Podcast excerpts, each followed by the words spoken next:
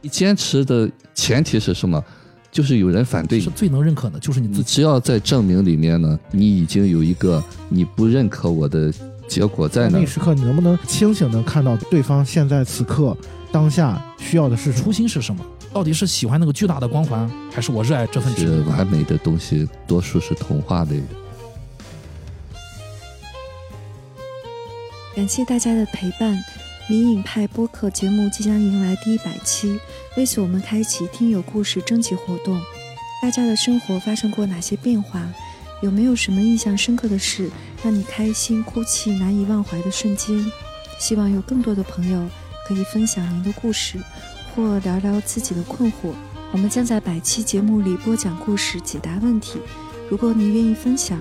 可以用私信的方式，或者添加微信。以文字或者语音的形式讲给我们听，我们将从中挑选若干故事放在百期特别节目里。在此，我们也承诺会保护听友的隐私，所有播出的故事都会以匿名的方式进行分享。人生如戏，无所习惯。大家好，这里是迷影派，我是太平角 Chris。大家好，我是夕阳。我是宇哥，我们今天要来聊一期二零一六年的美国歌舞爱情电影《爱乐之城》。相信很多呃影迷已经看过这部电影。终于聊这部电影了，这部电影也是因为是我很喜欢的一个导演啊，叫达米恩·查泽雷，他是那个之前拍过《暴力鼓手我们聊过啊》，啊，也聊过，也拍了那个《登月第一人》，天才型的导演，对，天才型导演。然后呃，大家看过《爱乐之城》就知道了，里面有很老派复古的气质吧，气质吧。嗯，然后也有各种混搭致敬的一些桥段嘛，啊，包括也致敬了那个戛纳系的《色宝的雨伞》等等吧，雨中曲。嗯，呃，然后这部电影的男主是呃瑞恩·高斯林啊，高斯林，嗯这是我非常非常喜欢的一位男演员啊。嗯，我相信啊，也也是因为这个迷人的男主啊，相信这部电影有超过半数的女性观众是冲着高斯林去的。嗯，当然了，这个还有男男性也是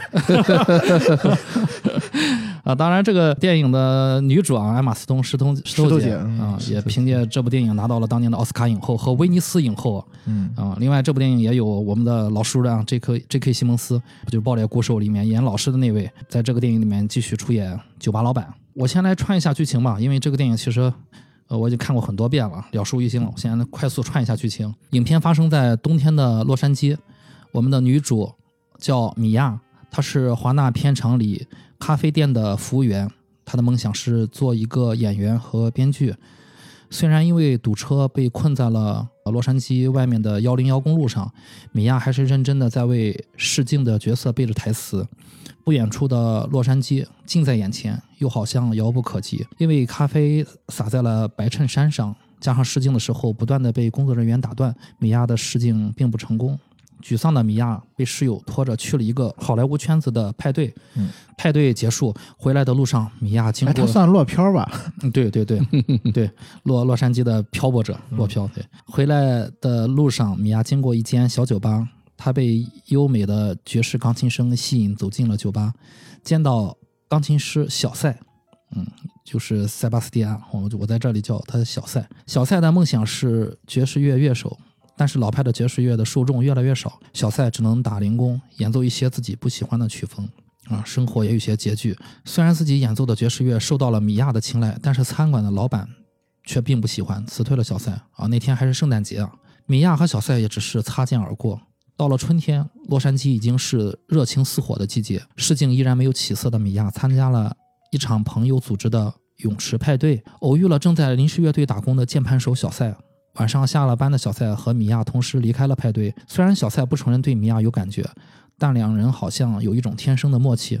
第二天，小蔡去片场咖啡店找到了米娅。交谈中，小蔡得知米娅有一个刚交往不久的男朋友。嗯，后来，他带米娅去听了心爱的爵士乐，两人相约隔天去看老电影，来帮助米娅了解试镜的角色。过了一天，米娅在男友的插一句，那个老电影是《吴英的反叛》。呃吴英的反叛也是在洛杉矶拍的啊。嗯啊，其实《吴英的反叛》这我觉得未来我们可能会聊一期，因为那个电影我非常喜欢。隔天，米娅在男友的饭局中离席，来到了影院。她和小塞从电影院逛到天文馆，两颗心越来越近。夏天的时候，两人已经是出双入对的情侣。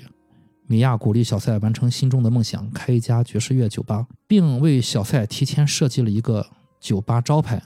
小塞听到米娅和家人通话，提及了自己的经济情况，感到压力倍增。于是他找到了自己的朋友，加入了一个新潮的商业乐队。稳定的薪水背背后是各种商业包装和巡回演出。这份工作也迅速让两人聚少离多。秋天来了，一边是忙于自己首次剧场表演的米娅，一边是放弃爵士乐为生存而打工的小塞。压力越来越大的两人终于爆发了争吵。结果，剧场演出的失败让米娅对表演生涯心灰意冷。小塞也因为工作原因。当晚没有出席，米娅决定离开好莱坞，回到内华达州的老家休息。两人就此分开了一段时间之后，小塞接到一通电话，一部重要的电影正在寻找女主角，选角导演想联系米娅试镜，却找不到她，只能联系小塞。小塞驱车来到内华达，找到米娅，并鼓励她去试镜。米娅决定和小塞一起回到好莱坞试镜。试镜结束后，小塞继续鼓励米娅要全力以赴地追逐梦想。而自己也会努力。两人虽然没有承诺彼此，但都真诚地对对方说了：“我会永远爱你。”五年后的冬天，米娅已经是好莱坞的一线明星，她和老公还有女儿一起幸福地生活着。有一晚，她与老公驾车外出，偶遇堵车，临时决定在附近用餐。饭后经过一家爵士乐俱乐部的时候，米娅看到了那个自己亲手为小塞设计的招牌，在不知情的丈夫提议下。二人走进了店里落座，已经做了老板的小塞惊讶的与米娅四目相对。他回过神，在钢琴前开始为米娅动情地演奏着。一瞬间，万千往事像初见般美好。曲终人散时，米娅深情款款地回望小塞，小塞怀着永恒的爱向米娅默默的微笑致意。嗯，然后影片就结束了。嗯嗯。其实故事还是相对比较简单的，比较简单的，对，比较好串这个故事。嗯嗯呃，但是 一个厉害的导演就是把这种简单的故事拍得如此的好看啊！大家可以聊一下，你们在看完这部电影之后有什么感受？是印象深刻的剧情或者台词？夕阳说一下。这片子很有意思，就是我第一次看这个电影的时候，我已经不记得我当时什么感觉了。它应该是一六年上映的吧？我我印象当中，这个片子当时在。呃，奥斯卡留下了一个就是永远不可磨灭的一个印记，就是因为他被乌龙了。对对，那他是乌龙的那个，他他是乌龙的那个啊，是其实真正的最佳影片是《月光男孩》。对对，就是也造了个梗嘛，《月光之城》。对对对，这个电影里面有一个 颁奖说错了。对对对，嗯，这个电影其实有一个曲子叫《City of Star》啊，星光之城啊，当年所以有 还有了一个另外的名字叫《月光之城》。对，然后当时是奥斯卡最后一项奖项最佳影片的时候，颁奖嘉宾我忘了叫叫什么名了，那个那个特别有名的一个演员，就颁成了那个什么《爱乐之城》，但其实是《月光男孩》。然后这段经历其实我觉得挺有意思的是，因为这个电影里面也有。相同的那种感觉，就是假设一切是另外一个样子，然后会是什么样？这一幕恰恰又就是被放到了现实里面。嗯，然后我觉得这是这个电影就是给我就是觉得挺有意思的一点，就让我又去思考的一个点。然后当时为什么聊这个电影？是因为当时我们上次我们聊那个倒数时刻的时候，嗯。然后那个不是加菲的音乐剧电影吗？《爱乐之城》里面的石头姐跟加菲是，呃，之前是男女朋友的关系嘛。嗯。然后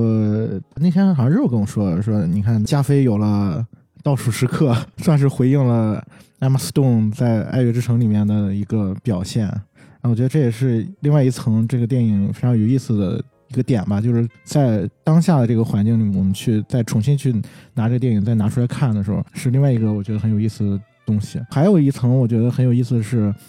就这个片子其实在它上映的时候，其实是引发了很多争议的。嗯，也包括很多，我记得当时有很多人对这个片子拿了奥斯卡那么多提名，包括它的票房啊，包括很多人对它的喜爱是有一些争议的声音出来的，就是觉得，你看你讲了一个很烂俗的爱情故事，歌舞的部分好像也并没有，好像跟全传统的那种歌歌舞片。呃，相能够相比较，所以有产生了很多这方面的一些就声音吧。我觉得这些都是在过了五年之后，我们再拿这个电影，再把这个电影拿出来去讨论的一个很有意思的一个前提吧。这是我现在再去看这个片子的时候，就是从这个片子之外的一些部分，我觉得很有意思的一些事儿。嗯嗯，于果老师呢？嗯，我看试图看了几次都没有看下去啊。刚才在你们讲的时候，我在想，呃，为什么我看不下去呢？嗯、首先是我在回想哈，就是我对这种好像就是戏剧化的东西啊，歌舞片儿很难有投入的，因为我喜欢看那些接近自然的东西嘛。包括我记得当时看那个芝加哥也是的，嗯，它类似的这种一开始那种场景，让我感觉这种不是我喜欢的片子，所以说看的过程当中我是断断续续的，直到前两天你们说要重新来，其实我对这个电影一直大家都说好嘛哈，我就没有完整的看完这个电影，前两天我又重新看了，看了中间我又睡着了一段，然后又倒过头来重新补那一段，整个电影来说，这个两个人的这种打拼的那个小人物啊，高司令还有石头姐的表演也都很好，就是一个淡淡的那种，就是我们这种。普通百姓，尤其是那种追求演员，我倒想起了那个呃穆赫兰道啊，有一点儿那个感觉啊，尤其演艺圈的这些人，也反映着，比方说是北漂啊，或者是我们有些像打工族可能会带出一些共鸣的吧。啊，我觉得这个片子还是不错的。嗯，呃，这个电影其实我个人一直是比较喜欢的，因为我身边呃也有去洛杉矶打拼的人，其实我还挺了解大家为什么离开自己的家乡，去到外国，去到异地，去追逐自己的梦想。然后在追逐梦想的时候，其实大家可能会有动摇，会有疑问，呃我到底是为了什么？经常会可能会问自己，但是就是一直在坚持自己的这个目标吧。嗯，让这些人最后可能坚持了下来，甚至在异国他乡，嗯、生根发芽。所以我我我觉得导演可能拍这个电影，一个是致敬了在好莱坞打拼的人，另外我们可以引申为就是，可能导演也致敬了所有在全世界为自己的梦想追逐的人。嗯，我听说还有一点是，这个这个电影的剧本是在拍那个《暴力鼓手》之前导演就写完的，而且就是这里面的米娅这个角色，其实是就导演的有一部分真实的经历，就是他对他好像是跟他前女友之前好像也也是有这么一段故事，嗯，然后他是把这段他自己的这段情感的经历，包括他在好莱坞的整个那个追梦的一些过程，然后放进了这个电影里面。但当时他拿着这个剧本去找好莱坞的很多的制片方的时候，很多人是拒之门外的，就说你这个时代你拍一个这种歌舞片，然后这么大投入，就没有人愿意给他投这个钱。嗯，然后很有风险啊。对，然后他就转了一个弯儿，然后他就去去拍了那个《暴力鼓手》那个短片嘛，嗯接着又拍了《暴力鼓手》的那个长片，然后那个长片就好评如潮之后，他立马就 拿着这个 拿着这个剧本就就作为一个就《暴力鼓手》作为他的一个敲门砖，看感听起来很像诺兰啊，就这个片子就很顺理成章的就拍摄出来了。其实我觉得这个片子也等于是他自己的一个完成自己的一个梦想的一一步吧。我觉得从这个点上，这个片子的意义也挺大的。嗯就这两部片子都是他嗯编导，都是记忆深的那种。嗯嗯，对。呃，要聊这部电影，我觉得先从就是呃男主小塞身上来来聊起。嗯、塞巴斯蒂安。呃，我觉得首先就是瑞安高斯呃瑞安高斯林其实演的还是不错的啊、我个人还是比较喜欢的。我觉得歌舞的那个部分，就是在那个半山的那个下坡路上嗯，啊、两个人歌舞的那个部分，在我哎，你喜欢看歌舞片吗？我其实我不是很喜欢看看歌舞片，嗯嗯，但是我第一次看到那个他两个人在半山的去那跳舞的那段，我还是很喜欢的。其实还挺挺自然的，嗯嗯，就是那个时候好像两个人还是刚刚认识，然后导演给安排了这一段，然后两个人，我觉得两个是演员就是很出色的完成了那段，没有让我觉得很尴尬。他两个人都不是专业的嗯。歌舞演员吧，就是之前没有受过太多的这种训练。但是高司令好像之前是自己组过一个乐队，嗯。对，但是他对于跳舞这方面好像不是特别的擅长。呃，那段戏我也印象挺深的，因为那段戏我曾经看了一个网上一个评论特别有意思，他说，然后他们在那个山顶跳舞之前，石头姐把自己那高跟鞋给脱下来了，换成了她那双算是旅游鞋吧，嗯然后运动鞋，然后那个我看网上就有人说，你为什么要换这双鞋？就是用高跟鞋跳舞不是更好吗？但其实他那个从剧情上是挺挺合理的，因为他他们两个人是从一个特别不舒适的一个环境逃离的，等于说嗯是一个类似于那种很 social 的那种场合。然后因为他们都算是来这儿打拼的嘛，然后高司令是在那个 party 上是接了个活儿，等于是，对。然后石头姐等于是想 party 上认识一些人，对吧？他因为她演员就毕竟要做圈子的聚会，对对，嗯混圈子等于对对，但是但是这个环境让让他们俩其实都感觉不是特别的舒适。其实我觉得从那个地方离开，然后他把那个高跟鞋脱下来，是一个非常非常合理的一个一个动作。嗯，而且那段剧情还有一个很有意思的情节，就是他们俩去找车这个情节。嗯，对对啊对对对，就是他俩从那个派对的门口出来之后，高司令一开始并没有要和米娅一块儿，也就是那个小小赛啊，并没有要和米娅一起离开。小赛是下班了而已，他没有在意这个女主，但是女主就留意到他，然后女主竟然把他喊住了。嗯，女主其实是向他呼救呢。啊、对，然后女主跟他说，先说了说你有没有拿钥匙啊，然后他一开始不太不领风情啊，后台后来意识到是为为什么他要让他去去救火，然后他就去看了一眼那个车钥匙。其实我觉得导演无时无刻都在埋梗。就是如果你你了解就是洛在洛杉矶打拼的话，你会看到有一个梗，就是小赛去看了那个呃钥匙，然后他说你就他说你开什么车，然后女主说斯对丰田普锐斯，对，其实普锐斯在北美市场是非常受欢迎的车，因为它那个便宜又省油啊，在在那个年代啊，在那个全是普锐斯，对，然后他看了一眼那个 钥匙，全是都是全所有都是丰田普锐斯，这就说明了其实参加聚会的很多人都是去过过去打拼的啊，其实就是说白了都不是明星，都是上班族而已，混圈子。混圈子对、嗯对，然后。呃，小赛把他从那个聚会救走之后，两个人就一直下山，在找那个上山上山，啊，两人一直上山，在找那个女主的车。嗯，然后两个人经过那个舞蹈之后，其实女主最后用那个车钥匙找到了自己的车，然后女主问他说：“要不要我带你走啊其实女主有一点依依不舍。？”对对对、嗯对，那我倒没看出来，女女主有点依依不舍，女主可能是也可能是礼节性的问一下，就是说要不要我带你走。然后那个小赛他说他说呃那个我车我车就在那儿就在那儿。其实后来大就是我们才发现，其实他车好像就是在那个聚会的门口。对，就在马路对面对对，他又往回走了好远。对，然后我们可以从这个地方可以聊聊一聊，就是小蔡这种人，他是一个什么样的人？我太能理解这种行为了。他他为什么会就是陪着女主走走了走了这么远？然后他反而就是女主在问他说我我可以带你走，他完全可以说我的车就在聚会对面。如果如果是我的话，我会说，我不会，对，我因为我会说，因为这就是事实，我我会告诉你，就是虽然我的车就是在在对面啊、但是我相当于是想陪你一段，走一段而已，然后我要回去取我的车而已。但是他没有说，没有说之后，而且我觉得很奇怪的是，在女主走了之后，他竟然在在马路上又跳了一段。不知道大家有没有注意到细节啊？小蔡其实，在女主走了之后，他至少又跳了一次一一脚啊，就是做了一个动作。我当我当时看了之后笑出了声来。我觉得那一刻就是两个人之间可能小赛他的情感更多一点吧。嗯，但是我觉得女主情感也不少，因为女主好像对小赛一上来就有好感。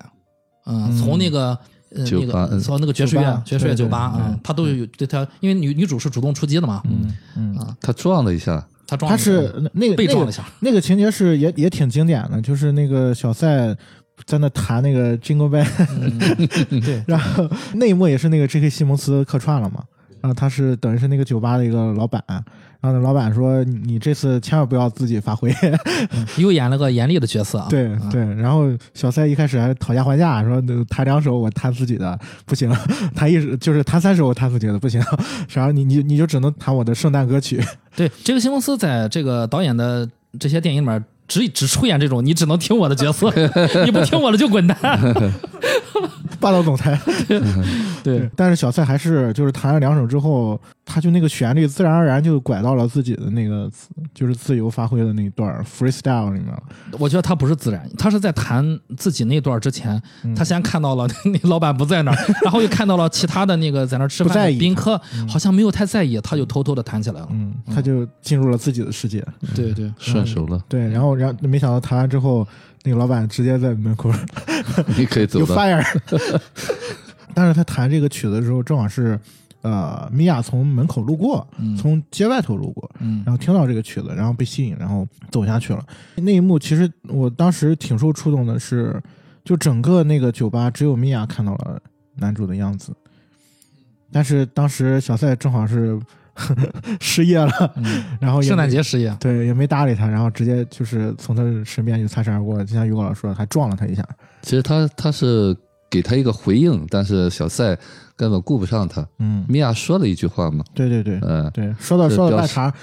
表示对他的呃认同。其实欣赏嘛。呃对他们两个人是，他们两个人就是前两次见面全是这种，就是不欢而散。就第一次是那个高速在高速路上堵车，小赛在在米娅后面嘛开车，嗯米娅好像是一速度慢了一点，反应慢了一点，小赛把车开出来，然后朝他摁了一下喇叭，然后米娅还竖了个中指。就他们两个人，就是前两次全是这种，后才到后面第三次是那样一种感觉。对，第一次我觉得导演也是在暗示，就是这两个年轻人的奋斗的目标是一样的，都是奔着那个星光之城而去的。嗯嗯，嗯，所以这个确实就是从这个情节上来讲，是米娅先看到了小赛，对，然后他们第三次见面就在那个 party 上嘛。他唱那首歌叫什么来着？好像是逃离还是什么 I run，啊？对，I run，、嗯嗯，对，然后还挺有意思的。然后他们就就真的从那个地方逃离了嘛。就刚才 Chris 说车那个剧情，我是特别能理解小赛的那个感觉，就可能就是性格不一样吧。小赛相对比较内敛一点，嗯就我我我能理解他那种做法。如果是我，我也会这样，假装然后不会告诉女主，然后自己走回去。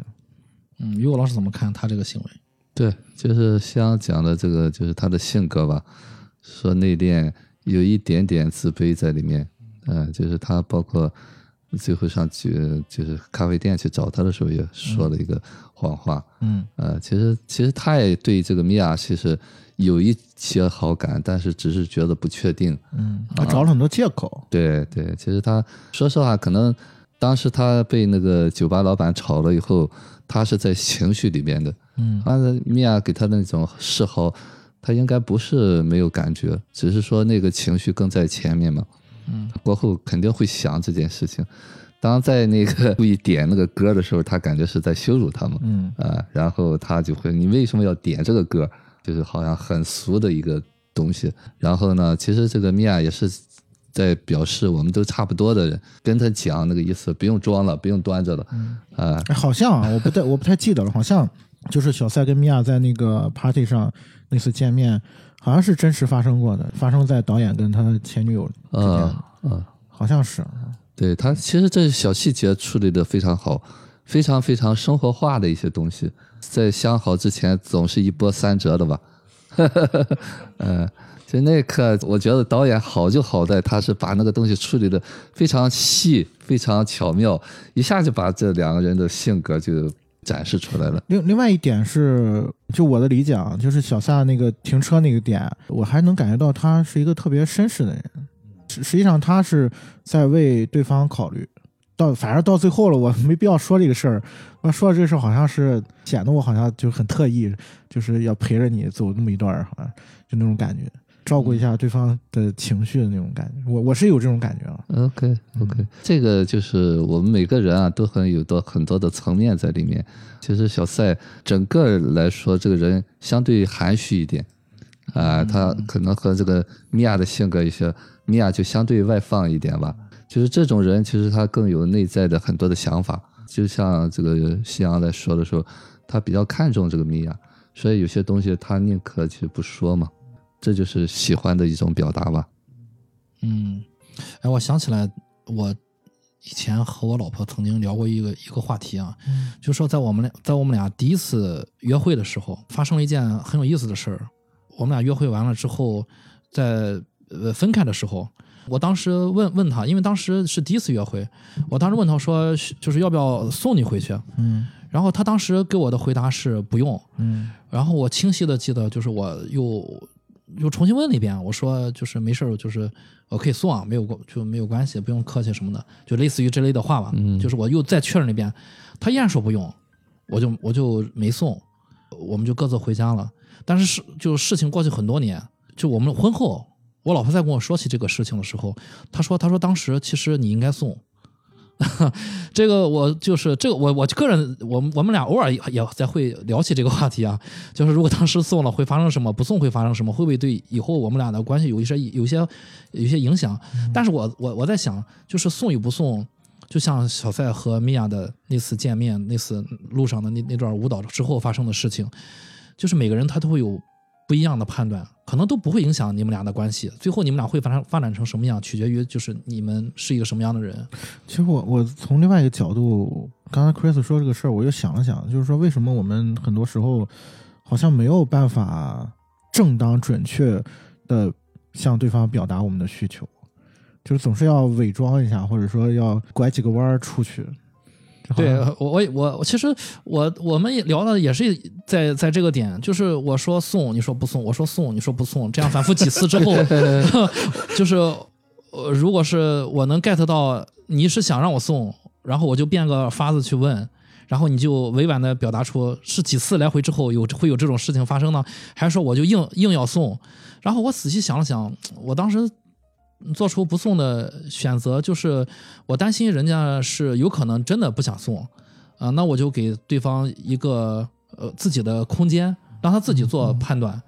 所以我就选择了没有送。对，这就是有意思的点，就在于，比如说我是很坦诚的，就是说，呃，你送不送？你说不送，那好，那我就走了。比如，比如说这个时候，对方说对方说你为什么不送啊？我只是我只是客气客气，你为什么不送？就是会有这种反复的这种情绪在里面。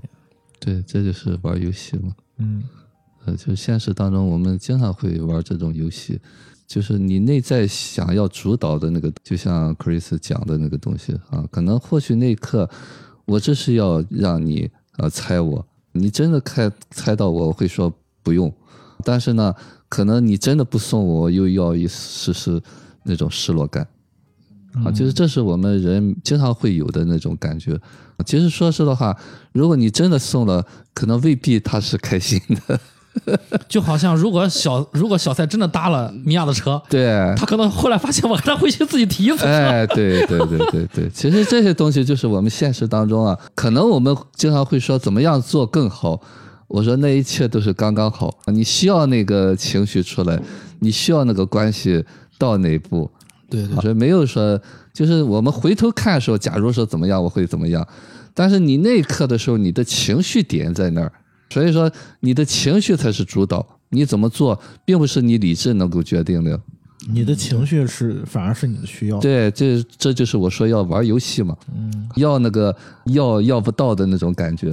就当你们在真诚的说，我我就是想表达要送不送你的时候，但是他那一刻不一定在那个状态里面。如果在状态里面，可能我们就不会玩这种游戏了。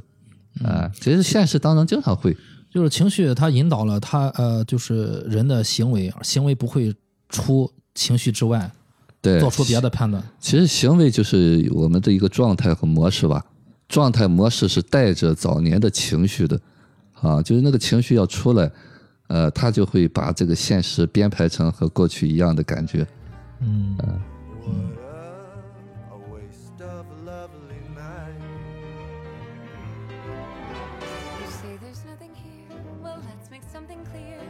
think i'll be the one to make that call. You call? And though you look so cute in your polyester suits you're right i never fall for you at all. 聊完这段我我我想再聊一下就是我记得啊小蔡小蔡在这个电影里面有一句台词吧可能是有点生气的时候说的他说就是我就是想要这个生生生活穷穷追猛猛打我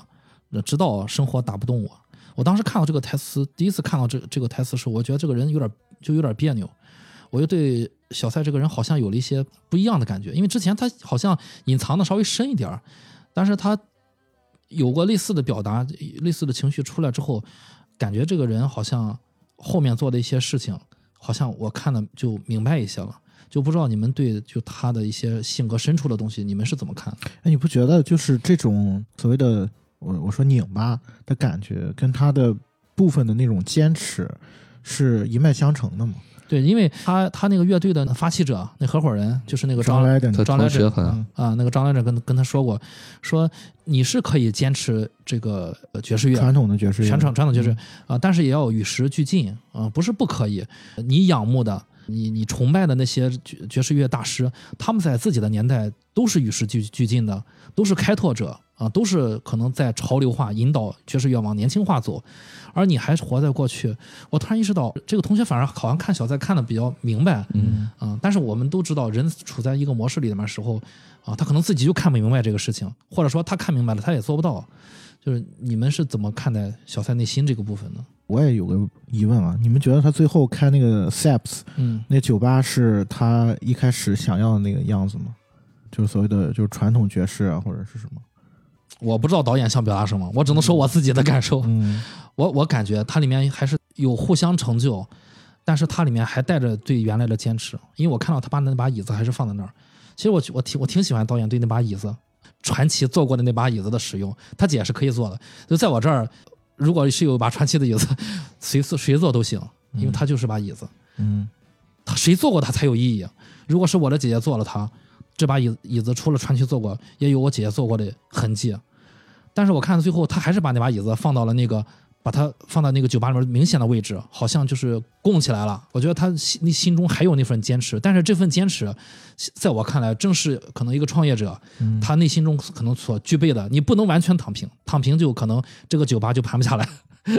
啊，他需要一点点，就我说的，我最近看到过一个电影，虽然大家不是好像对那部电影风评不是那么好，叫《银行家》，但这部电影里面，我我看到让我非常喜欢的一个部分，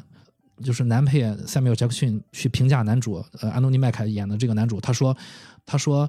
我为什么资助你去让你做合做我的合伙人，是因为我看到你身上有那份怒火。然后安东尼·麦凯说我没有，然后他说你有。塞缪尔·杰克逊边走边远说你有，然后那个麦凯说没有。走了好远之后，你就听那个塞缪尔·杰克逊很小声的回应了一句你有。就我特别喜欢这个部分，就是那个怒火是我觉得是人心中。不灭的那个东西，在支撑着你，大家在支支撑着大家往那个目标，往那个呃我们奋斗的方向，往梦想前进。嗯不要熄灭那个怒火。其实，如果把我们的成人状态和那份小小的怒火调整一个平衡状态，我相信大家的工作和生活会变得更好。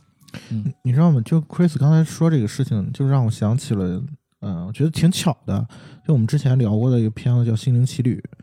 就那个片子其实是也是讲 jazz，嗯对吧？也是讲爵士。对，那个男主是一个小号手，是吧？啊、爵士爵士小号嘛。那个片子给我感觉就是他有一部分跟《爱乐之城》很像的，也是就是他也在坚守很多的东西嘛。但是那个电影的结局跟这个电影完全不一样。嗯嗯，我我就在想说，就是人其实很难去判断，就我我这个部分它到底是出于我对这个东西本身的喜爱，还是说就是一种执念？我觉得这个是最难的时候，就是当这种时候的时候，我就因为这个直接决定了我要怎么做。嗯，我觉得这个是比较难的部分。我不知道尤老师你怎么去看这个问题？我觉得纠结这个问题是是 是个问题。对对如果不纠结这个问题，它就不是问题了。对对，其实这是一个，也是一个重点吧，哈，就是这就是我们真真正正能不能看到自己哈，就是刚才 Chris 来讲哈，就是个怒火哈，我们更多的是一个不服，其实这个不服是带着能量的，就是它是有一部分，它和那个就是抑郁正好相反啊，抑郁是完全放弃，我啥也做不了，啊，不服呢，就是往往就伴随着这个纠结和焦虑，就是他一直在想去做，哎，对，想去做，但是又不知道做如何做好。不管是抑郁还是这个焦虑啊，他都是在重复早年的一种自己说了不算的一种感觉。无能的状态。对，嗯就是他一直在过去里面啊，就是我们为什么说成人当下，就是你这个东西没有出来之前的话，我们现实当中好多人好多人就会谈理由，比方说，那我坚持没有有有错吗？我有梦想有错吗？没有错，就是说。你在这个坚持这个梦想的这个过程当中呢，是要表达情绪的，嗯就像小赛一样，就是非非要把生活把我打垮了，为什么要打垮了才可以呢？嗯，对，坚持梦想有错吗？这个问题，对就是它是个悖论的东西对，啊。梦想需要坚持吗？那你喜欢你就做就是的了。那你坚持的前提是什么？就是有人反对你，嗯所以你就要忍辱负重的。哎，，对你就要和那个反对作对，嗯，这是才是最重要的东西。你内在一直有一个对抗的东西，其实它和生活有有冲突吗？没有冲突啊，啊，你喜欢的东西，你非要和这个就是别人不喜欢的东西，你要坚持吗？那不是要表达情绪吗？但是现实当中，我们大多数人是看不到这个东西的，因为他在情绪里边，他要表达情绪的时候，他就会找一切的理由证明，就是你们都在反对我，你们都在阻止我。或者说是，就是反过来说，可能是不是就是有一部分所谓的坚持，是因为有人不让你坚持，你才坚持。对啊，就是他回到了那个状态里面了，啊，这这是我们现实当中很多人很多人看不到的东西。为什么看不到呢？就他在里面的时候，他就没有办法看到他自己。当真的看到自己的时候，那就不叫坚持了。就像别人说我，你怎么每天坚持早起？我说我没有坚持啊，啊，你看到的是坚持，那叫坚持吗？那叫喜欢。对，其实有些人你看，为了梦想他是苦哈哈的，对啊，但是这我我不是说这种人不会完成梦想，他也会，但是他可能是比较忍辱负重啊，就是可能艰难的。当一个苦哈哈的坚持梦想的人和一个很轻松的坚持梦想的人站在一起的时候，我想可能他会问这个轻松的人，他说你是怎么做到的？对，大家有没有想过他是怎么做到的？对，最主要就是你是怎么做不到的？对，有没有大家想过，呃，问题出在哪儿？其实我觉得小赛最后那个冲石头姐的那个微笑，嗯、那个点头微笑，我个人觉得他做他做到了成人状态和那个那份怒火的一个平衡。嗯，我觉得他做到了一个平衡，他知道自己要的是什么。我我我从那个椅子上看到了他那份怒火，但我从他虽然一时一上来那个心里面是巨大的波澜啊，就是他四目相对之后非常的惊讶，以至于说不出话，失声了。然后他谈完那个之后，然后回过神，然后稳定了自己的情绪，成人状态又回来之后，他看到自己那个永恒的爱着的那女人，然后他冲她那个默默的点头微笑，仅此而已的时候，我我就彻底喜欢上这部电影，因为我知道这就是一个非常理想的状态啊，自己的成人状态和他的怒火到了一定的平衡。我我举个不恰当的例子，如果我是一个足球，呃，足球俱乐部的主教练，或者说是足球总监，让我去选一个球员，如果让我选一个二十五岁以上的成年球员，我会选一个什么样的人？我会选一个就成年状态比较好的。他虽然可能球技会差一点，但是如果他他成人状态差的不行的话，啊，球场会出大麻烦。嗯，然后再就是第一个是成人状态好，第二就是球技好，然后最主要就是要有怒火。当然了，大家会说你要有怒火的话，他怎么和成人状态平衡呢？大家会经常看到在球场上有那些野蛮的行径，那不是有怒火，那是真的怒火。我说的有怒火的就是小赛的那把椅子。对，我觉得在工作中，如果这三点达到一个平衡的话，他就是一个非常合优秀的合伙者，嗯，非常优秀的员工。刚刚奎瑞说的时候，我就回想起电影里面的一些情节，就是第一个片段就是小赛在，就你刚刚说那个跟张 Legend 就那段对话，然后约翰传奇就跟他说：“你你这固守的都是你的前辈，其实在那个年代他并不是在固守什么，他反而在尝试一些新的改变什么。”然后，嗯，他说就是爵士越来越不流行，恰恰就是因为你这样的人的存在。其实我觉得这话都挺狠的啊。但是说完这些话之后，小赛签约了，嗯，他点头了，啊。对。对他点头了，对，就是我觉得那个时刻是他自省的时刻，嗯。或者说他某一段时间他跳脱出来了，好像是一个就是跳脱到我们观众的那个视角去看这样一个人他在做一些什么事情。我觉得那个选择是特别清醒的一个选择，是一个特别成人的选择。啊，然后你你能看到从那从那个剧情之后的很多的剧情里面，你能看到他的就是成人的部分，呃，成长的部分，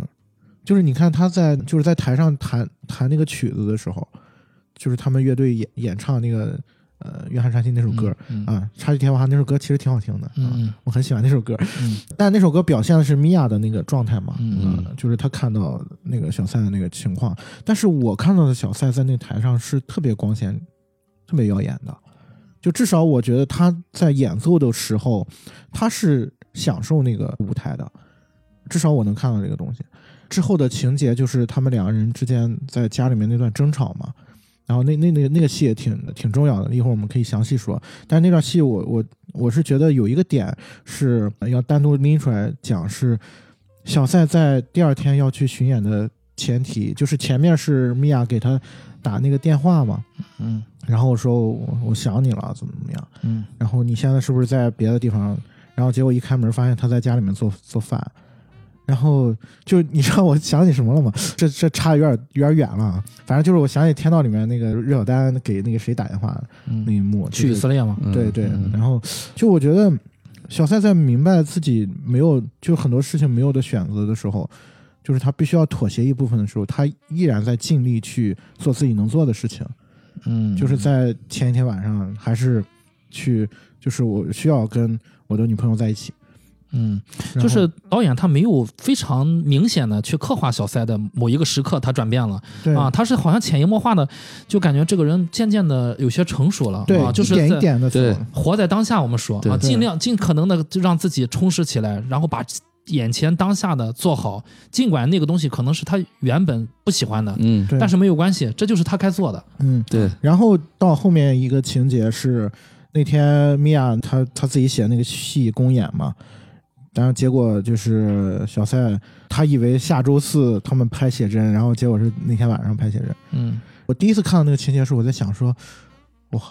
他会怎么做呀？然后你发现他居然真的去拍那个照片，你希望他怎么做？就是我觉得那个时候所有的观众，嗯，可能大部分观众都会希望他不要去拍那个照片，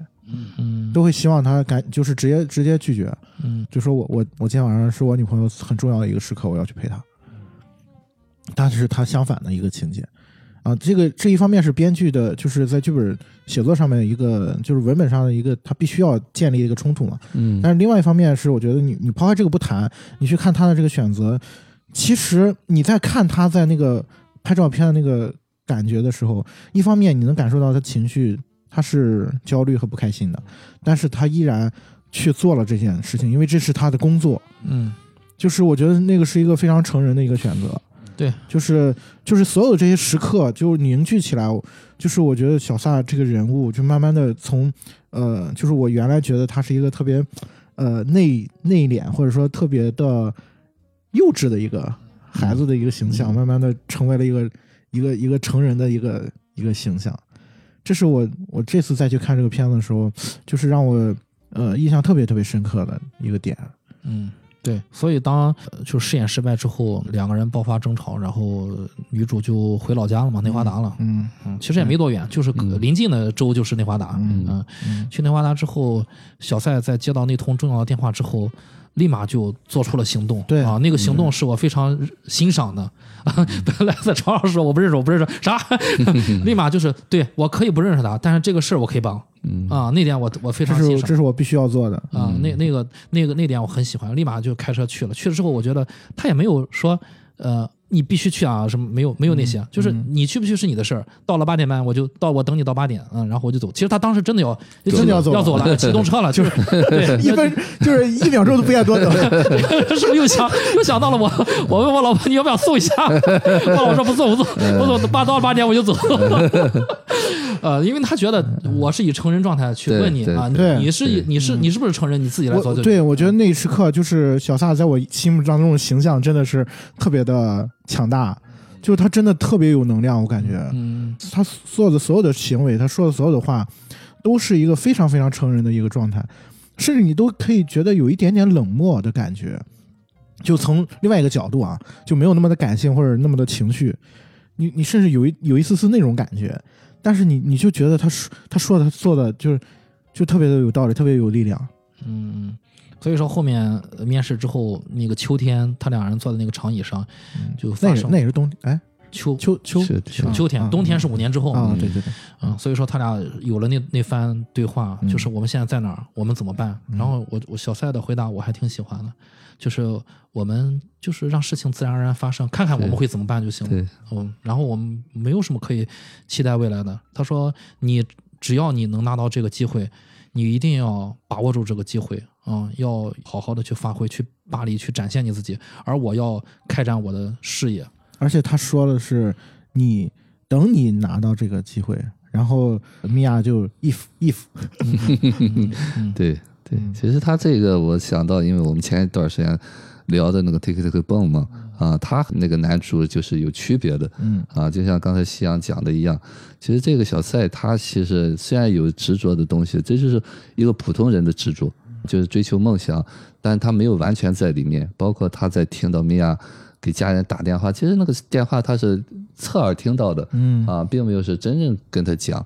所以他马上就去签约了那个东西。就是我们现实当中呢，其实每个人都有这部分，重要是我们把这个看清楚。那么不是那个主要的情绪完全无意识的那个小的状态占主导，嗯那么就会出现这个小赛的这个情况。包括他最后那个酒吧，其实经营的很好，你看有那么多的宾客啊，而且他那个演奏形式也很很丰富的那种啊，我相信他一定是接受了那个与时俱进的一个东西，然后呢，他在这个与时俱进的长前提下，他又在这空间里边发挥了他对爵士的热爱，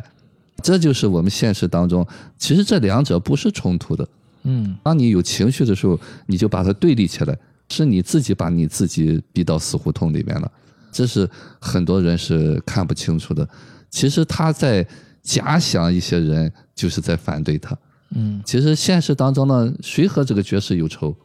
一定是你某些地方是落伍的，但是你一直在坚持他有多好，他有多好，那整个和社会为伍吗？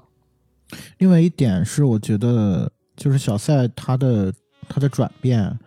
或者说他的成长的部分，跟米娅是有很大关系的。就是刚才我们聊到他们第一次，第第二次吧，第二次见面那个场景，就是米娅因为小赛的音乐，然后找到了他，就是他成为了一个，就是我们以前聊阿凡达的时候讲 ICU 的一个人。就我看到了你，就是你的那个耀眼的时刻。他导演给了很多这种镜头嘛，就是一束光打到嗯。打到那个小额头上方。对对对对，对，其实就是很类似于那个那种心流的那种状态嘛，嗯。就是入定了嘛。嗯。真正能够看见你的人，然后他的目光就是只只聚焦在这个人身上，就是其实我觉得这个这些部分给了小赛很多的力量吧，嗯。就是让他能够在这过程当中获得一些抚慰和成长。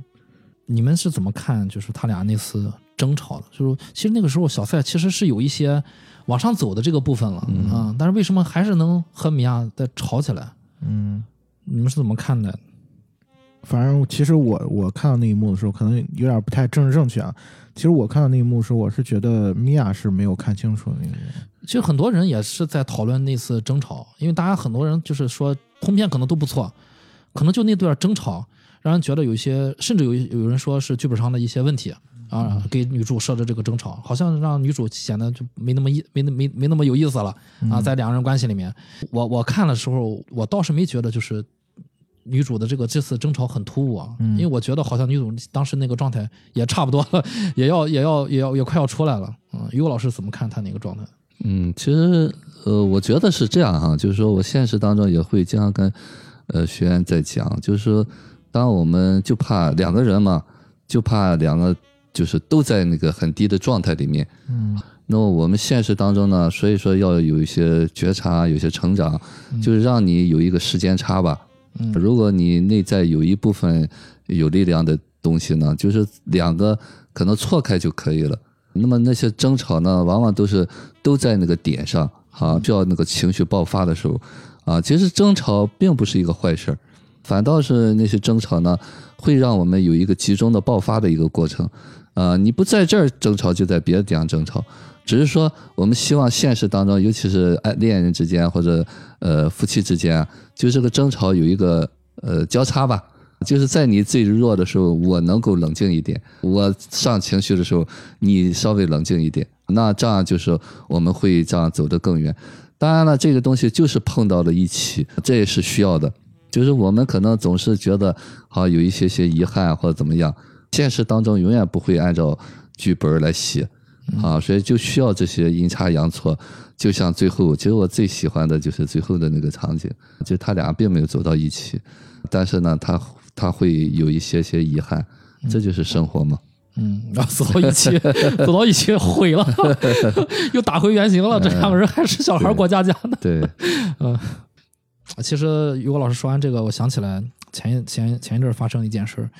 就发生在我身上。就我这个人其实。呃，我之前也说我这个人脾气不太不太好，容易暴躁啊、我早前早年的脾气，这个情绪上来比较快，有点拉有点拉扯不住那种。呃，之前呢，我我如果去电影院看电影，如果前后人总是不老实啊，我肯定会语言干涉啊。那当然，这种语言干涉就看 就看我这个我我我我以前以为是别人别人怎么干涉我，别人怎么影响我到几分，我的火就来几分。其实后来我才发现不是，是那个时候我的情绪到几分，我的语言干涉到几分啊。如果我的情绪可能压压到一定程度了，我那个语言干涉的可能就会变成直接骂人家，嗯。当然后来可能慢慢的有些察觉吧。呃，有一次去看电影，后面这排人就是总是不老实啊，总是去蹬我的这个椅背，然后有人站起来走路，然后去碰我的椅背，然后在后面说话说笑，接打电话，我天呐，真的是看不好电影。但这个时候呢，我的情绪是上来的，我情绪上来之后，我意识到了自己情绪上来了，我突然想起来，就是就是如果我要用像我以前这样的就是这个这个这个怒火的模式去应对人家，其实就是用小孩模式去去应对别人的小孩模式。我突然意识到了，就是我必须要兜得住，事情才会解决解决掉啊，才有一个合理的解决。然后我当时做了一个决定嘛，嗯，就是我想先先先让自己看进去这个电影，啊，可能是自己太在意了后面这帮人，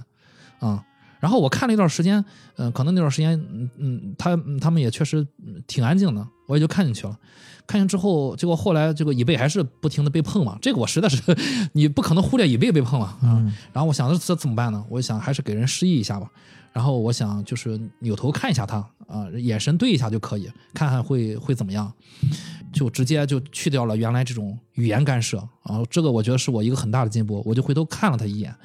看他一眼，我就在等结果会发生什么。你俩结果对对上了一个眼神，就其实我和后面两个人都对上了眼神，他都看到了我在回头看的。然后呢，当然我看人家也没有那种恶狠狠的眼神啊，我只是就是给人提个醒，说白了也没有说话。呃，结果后来真的没有再发生什么，人家就老实了。我突然就是从那个那个状态里面跳出来，说白了就是那一时刻就像是我们聊的那个美好的世界，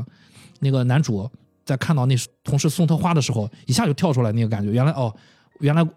呃可以这样解决这个事情。然后我就意识到，哦，我就意识到以前这些事情我都可以这样解决，然后我才想起来，就是如果说呃对方呃没有 get 到我的那个眼神，我是可以去嗯前面几排的空座去做的，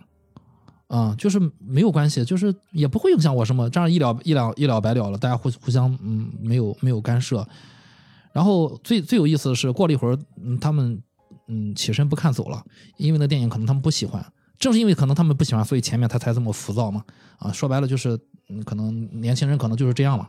然后我想，哎，你看的是野马分鬃吗？是野马分鬃，对对对对对，这样不太好，这样不太好，这样不太好，我我就憋着没说这个，我憋着没说这片名，这样不太好，这样不太好。碍于这个，碍于碍于我们和这个电影的关系，我一直憋着没说这个，没说这个片名。嗯嗯，片子里面那个那个男主的他的一些那个情节，也对照了我我在片子外我在电影院里面感受。就我看到那个男主在电影里面再去踢那个驾校的那个那个杆儿。我想，我当然还笑了，我还觉得，哎，这个就年轻人挺可爱的啊，这就是那个搞个小破坏，发泄一下。我突然意识到，我后面的年轻人也一样，大家都是年轻人，我也是年轻人，嗯、只只是有的时候可能这个是吧，这个情绪躁动起来就会这样，然后我一下就从那里面跳出来了，我就知道自己要用成年人去面对别人的这种状态，然后事情就这么解决了，解决而且解决的很好，就是别人也也保持安静。嗯，最后也因为他们可能看不下去起身了，然后我事后我就仔细回想这个事情，我就是让我收获了不少。我相信就是后面就我这种当知当觉的状态会越来越多。嗯，那天就是当知当觉。，OK，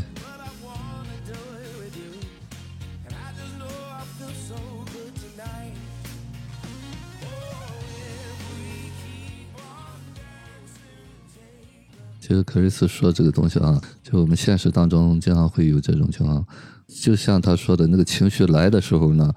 你就会想他们可能是故意的或者怎么样，找我事儿，哎，对，就会你会放大那个感觉。当你没有情绪的时候，可能别人也在走动，别人也在晃椅子。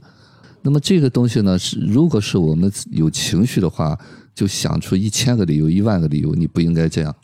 所以说才会有一些怒火。为什么我们不能好好说呢？是因为我对这个东西已经没法忍受了。假如说你跟说了哦，我接受了这个电影院就是一个公共场所，就可能有些人看不下去，就可能有些人无意识当中的碰到你，你完全可以调一个座位儿或者怎么样，甚至友善的跟他说，哎呀，你可以轻一点嘛，嗯那就跟你说回头看他一眼，然后对方就知道了，可能是打扰到你了。嗯，对，啊，其实完全也可以，人家可能一开始真的没有意识到对啊。碰到我了，我我对对对。我后来才意识到这个问题。是啊，啊，因为事情发展的就证明了他一开始没有意识到才碰到我，嗯，对，其实当你在说之前会吼啊或者吆喝发火的时候，你首先你是觉得他为什么要这样？嗯。啊，不尊重你或怎么样，有各种各种的预设在里面。对，就自己给自己导演了一场加戏啊，对，加戏啊，然后呢，别人可能还莫名其妙的，对，就是我之前的状态就老是觉得别人在拱我的火，嗯但是现在我才明白是自己在拱自己的火。，OK OK，因为你你和别人就是以成年人的方式去跟别人打过招呼之后，别人就没有在，就你你以为别人在拱你火，其实别人后面就没有这种拱火行为了。那你之前我回想起来，我以前的一些种种的一些处事方式吧，其实是自己在拱自己的火，就很明显，对，嗯，不用给自己找借口了。嗯你刚才说这个，我就一直在想，就是电影里面就是米娅跟小赛他们的吵架那段戏，其实我觉得，就重点不在于说所谓的呃，就是对方是在一个什么情绪里面或者是什么样，嗯而是在于你能不能看见，就是这个背后的，就是对方真真真正的需要是什么。就是因为我想起，就是他们他们吵到最后的时候，那个小赛就说了一个特别重的话嘛，就说你你你喜欢的只是我不好的时候，嗯，喜欢我不好的时候，然后用这种方式来让自己感觉自我良好一点。嗯我觉得他说的是对的，嗯但是在那时刻不应该说。嗯，就是我当时看那个情节的时候，我想的是，如果在那时刻不应该说，他说的就是不对。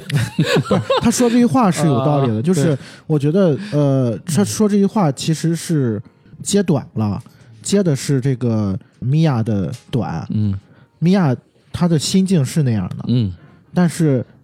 在那一时刻，我觉得米娅需要的是一个拥抱，或者说需要的是一个吻，嗯她需要的是陪伴，需要的只是情绪上的支持，而不是我指出你的问题在哪儿。对就是在那一时刻，你说了这样的话，让对方感觉到羞愧。这就是我说的，他两个都要情绪爆发嘛，嗯啊，就是哪壶不开我提哪壶。嗯当他没有这个情绪的时候，其实男主他也在主导那个糊涂那个崩溃啊，嗯啊，就是这个东西在先，你才会揭短。没有这个东西的时候，你可能就会哦原谅他，他只是处在一个很小的状态里，他要这个东西，就会你说的那种抱抱他。嗯就是这个，就是我们日常当中就没有办法讲理啊。我们往往去讲理，其实不是讲理，就是讲情。你是不是能够关注到这个情绪？真正的需要是对，理都是为这个情绪服务的。嗯好，所谓的讲理，就是我生气是有理由的。嗯，我我觉得是这样，就是这个事情，就刚才 Chris 在讲他在电影院那个那一幕发生的时候，这还只是说就是我们跟普通呃陌生人之间的这种接触交互，就是换到我们身边比较亲密的人，可能这种时刻会会更多。就是当这种时刻发生的时候，因为两个人在一个环境里面，两个人在一起，他他一定是需要就对方给予自己支持的。那这个支持就是就是有很多方式嘛，你比如说真正的就是解决一个问题，或者说是就是我像我说的，可能只是需要一个抚慰，一个情绪上的抚慰，或者是真的是需要指出这个问题。问题不在于这个问题本身，不在于说你你这些支持都是 OK 的，都是对的，但是它要在正确的时间、正确的时候发生。就是像于果老师说的，就是你在那时刻，你能不能清醒的看到对方现在此刻当下需要的是什么？他向你表达这个情绪，他是需要你的，呃，对于他情绪的一个反馈，还是需要你去解决这个问题，还是就是他只是想要就是让你听他说两句？当他处在那个情绪里边，他需要你互动的，他要把你点燃啊，让你来攻击我或怎么样，我们好打起来啊。如果这时候呢，说实话，要求普通人能做到这个东西，其实挺难的对对，如果是对方足够有力量，嗯好，那么他可能就会看到这个真真正的需要。就像我说的，那个越有攻击性、越带刺儿的人，其实内在是越弱的。你是不是能够透过这个攻击，透过这个带刺儿，能够看到那个脆弱的东西？那么那一刻呢，你才能够有力量去拥抱它。嗯这个东西呢，你你必须平时有有储存、有积累，更何况你还在那顶着这个东西要出来了，所以这个里头没有对和错。那我们来看这个东西，就为什么我说后知后觉嘛？啊，这样克瑞斯来想，那他之前会怎么处理，你就会越来越清晰，越来越清晰。当你对自己有更多的了解的话，有怒火是我们的一部分，千万不能说，哎呀，我成长了，我就怒火没有，不可能。你必须接受你有那个怒火，然后呢，你接受了你的怒火的时候呢，你就不会找理由了。当我对这个怒火没有接受的话，没有接纳我压抑的怒火的时候，我就会想他怎么样，他凭什么这样？这就是我们现实的问题。嗯，我再分享一个我最近的经历，还是跟野马分鬃有关吗？没有没有没有没有关系，在野马野马分鬃之后，就已经发生过野马分鬃那个事情之后，其实那个事情真的影响了我，以至于影响到我后面这个事情。就是我有一次半夜在外面的时候，就前一阵儿吧，半夜在外面的时候，我偶遇到一个路人，嗯，因为一个偶然事件嘛，当时只有我们两个人，我和这个这个陌生人有了一个小交集，这个交集其实如果是如果是一般人啊，就不会发生了，因为他不会把它当成一个事情。然后当这个人把我喊住的时候，我都愣了。然后啊，他就说说你在这干什么呢？然后我我就说我说我没我没干什么呀。然后他说你知不知道这是呃离离着我我家离着我店很近的一个什么什么地方啊？就是他可能开了开了一个店，但是其实他那个店离着我所在的那个位置还是很远。就我也没干什么，关关键是，然后 那你在干什么？这个这个不重要，这个不重要。我我先往后说，其实干什么并不重要，这就这才是这个事情的本质。然后他就反正就些有些无理取闹嘛，然后因为他那个说话的那个语气就是非常的冲，对，然后我的火就被拱起来了，我的火就上来了，然后是我先骂了他，我骂他当然是不对啊，但是我确实我这个火上来的比较快，我就骂了他，骂了他之后，然后他就追着我不放了，因为其实我骂完我就要走了，我也没想要打他，因为我骂完我肯定要走嘛，我然然后无非就是我觉得我觉得怎么和神经病一样，为什么这种事情有什么可说的嘛？然后我就我就要走了，走之后他就一直跟着我，在后面跟着我，然后他也不骂我。他就说：“他说你别走，他说你反正就是一直纠缠着我，然后我就边走边回头骂他，然后骂着骂着，然后他的火也起来了，但是他还是不骂我，然后他就说：他说你给我等着，他说你别走，然后他说我打电话叫人，然后他一说我他要打电话叫人，我就从那个坑里面坑里面，然后我那个状态就有点出来了，我突然就想，哎，我想我想不对不对，哦，他是一个小孩的状态，因为他打电话叫人嘛。嗯我想不应该这样，不应该这样，就是我想哦，他今天晚上不管是什么事情，他一定会找一个人找别扭的。我想我只能用一个好好一点的模式去应对他的模式。一下我就跟他说：“我说大哥，今天晚上就是对不起，如果今天晚上有什么不太顺心的事儿，就是确实和我没有什么关系。”然后我说完这句话之后，他就没有再跟着我，我就走走开了。嗯嗯我把这个事情分享给我身边的朋友们，我相信就是大家都会有崩溃的那个时刻，任何人都会有，啊、一个是自己崩溃，一个是你遇上崩溃的人。那一瞬间，如果你要用自己的小孩模式去应对另外一个小孩模式，两人是后后面的事情势必是疯狂，对，势必不会有什么好的结果。嗯，所以说，那我很庆幸，就是在那个事情之前，我有了很多的内心的思考吧，让我在那时刻一下就跳出来了。对我分享给大家，要不然那那天晚上，我们俩人都是都会吃亏。我还记得我在西宁看到过一个在青岛很少见过的一个标语，就是你不要再打，不要不要斗殴，打赢的进监狱，打输的进进医院。啊，对我我在外地看到，因为青岛很少有这种标语啊，就大体就这意思吧啊，打赢的进监狱，打输的进医院。那是民警提醒啊，没有赢家嗯啊，没有赢家，对对对，怎么能避免这种事情呢？就是两个人至少有一方是一个成人模式，如果这个成人模式是你自己的话，会很好。就不玩这个游戏了，我就跳出来了。对对，所以说那个他当时把我叫住的那个原因并不重要，那根本不会发生的那种事情啊，那就是要捉对厮杀了。我一开始就被他，我就上钩了，我就被被捉去了，就就成和他成一对了。然后后后面我一下跳出来了啊，把自己给救了，要不然你也不知道后后面会发生什么。对，克里斯真，这个我觉得就是我们平时啊对自己觉察，就是成长的一部分啊。其实之前我们也在讲过，比方说夫妻之间哈、恋人之间，我们可能都有冲动的过程，但是过后一定要有一个觉知，跟人道歉。就是这个东西呢，让别人知道这不是你的全部。但是我承认我有冲动的时候，那么当你再出来的时候呢，你就会把对方也拉出来。或许对方会觉得你一直这样啊，你如果不道歉的话，你就觉得你一直是对的，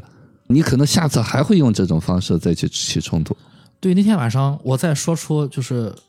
呃，我说可能是不是有人刺，就是呃刺激到你这这个意思啊？我表达这个意思是让你嗯不开心了、生气了。然后我说完这个之后，我能明显感受到那个人好像软了下来，就是他我在往前走嘛，他就留在了那个黑暗里，就再也没有跟上我，我就感觉那个好像是一个小孩在地上蹲下哭了那种感觉，就我当时有强烈的感受。嗯，然后我就我就又有了那个三上的那种感觉，原来事情可以这样化解，我们可以这样去面对世界。我相信我们每个人都可以，